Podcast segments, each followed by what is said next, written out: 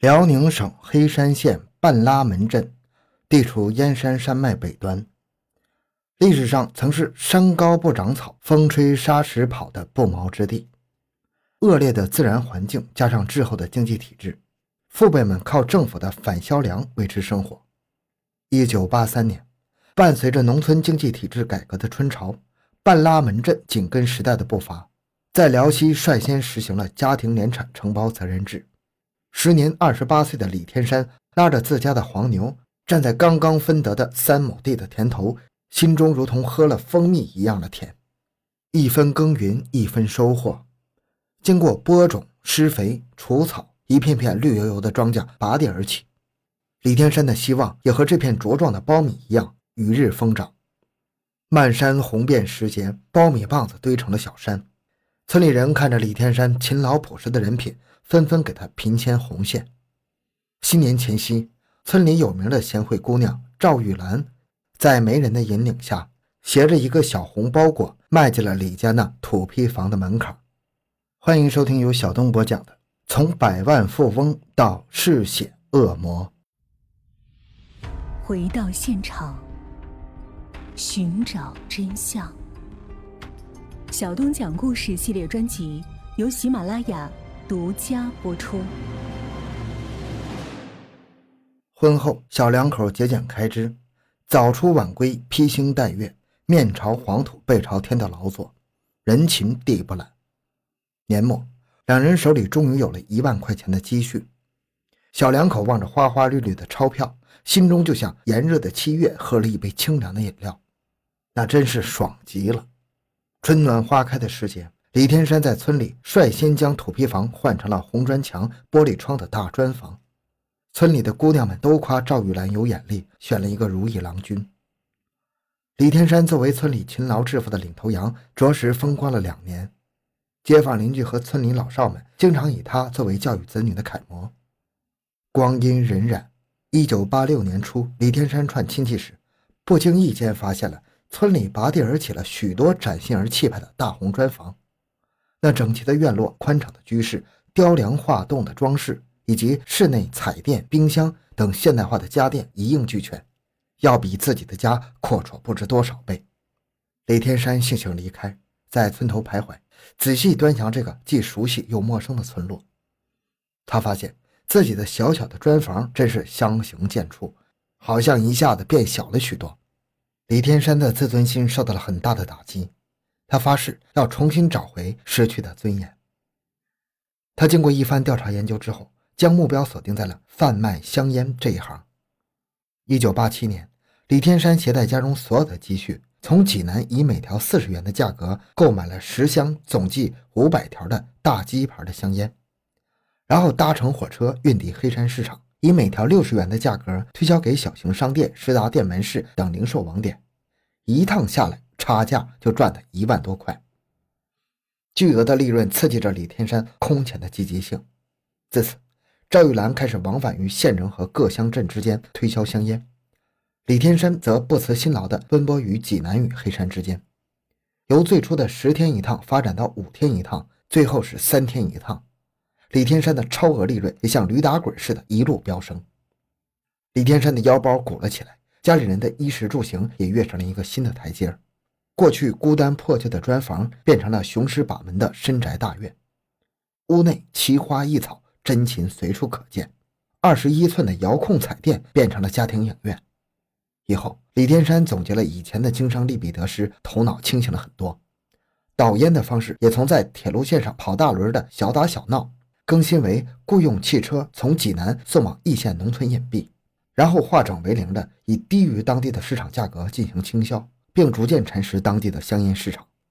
随着李天山的经济实力的增强，他并不满足于占领烟草市场，又将目光瞄准了易县农村那堆积如山的苞米，涉足贩运粮食生意。开始，他雇佣三辆大货车，每日一趟向锦州港运送粮食，每车获利两百余元。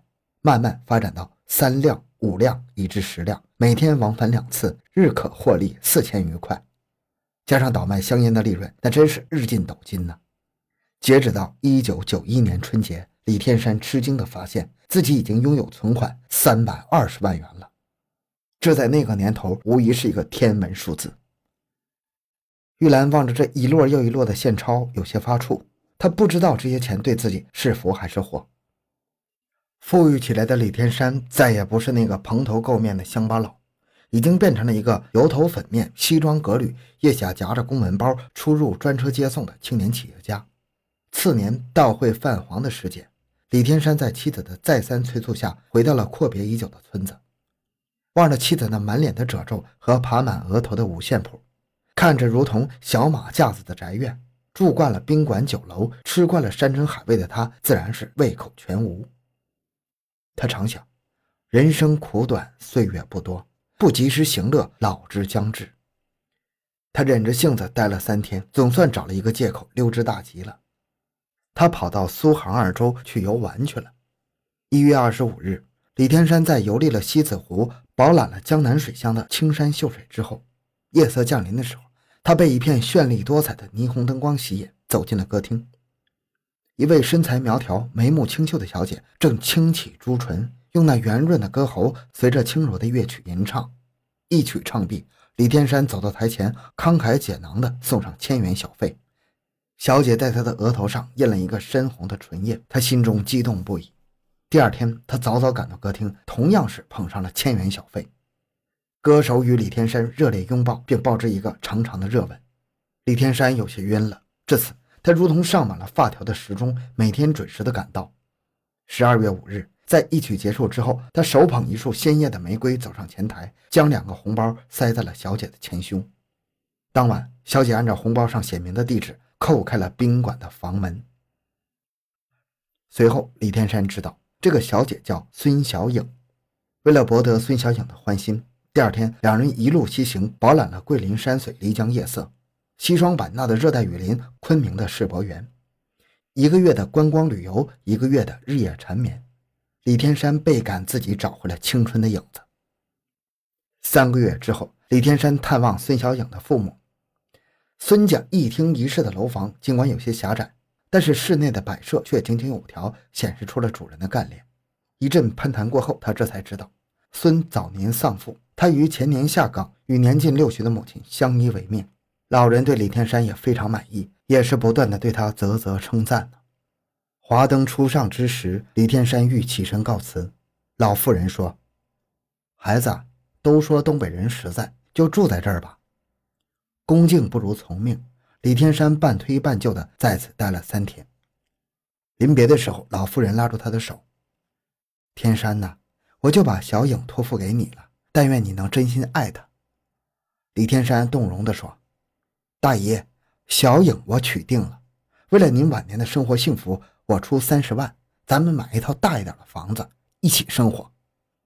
稍后，他就将钱存到了孙的银行卡里。第二天凌晨，两人乘着特快一路北上。午夜，列车徐徐开进了徐州车站。孙小影看着熟睡中的李天山，嘴角掠过一丝得意的笑。他轻轻抬起李天山的左臂，把腋下的小包解下，悄然而去。不知过了多长时间，广播声把李天山从睡梦中惊醒。又到了一处大站，李天山正下车透透气，他抬头向上铺喊道：“小影，我们下去看看。”上铺没有回应。李起身一看，铺是空的，但是孙的风衣依然挂在衣物钩上，桌上的梳妆盒是打开着，像是刚刚用过。也许他是自己先下车了。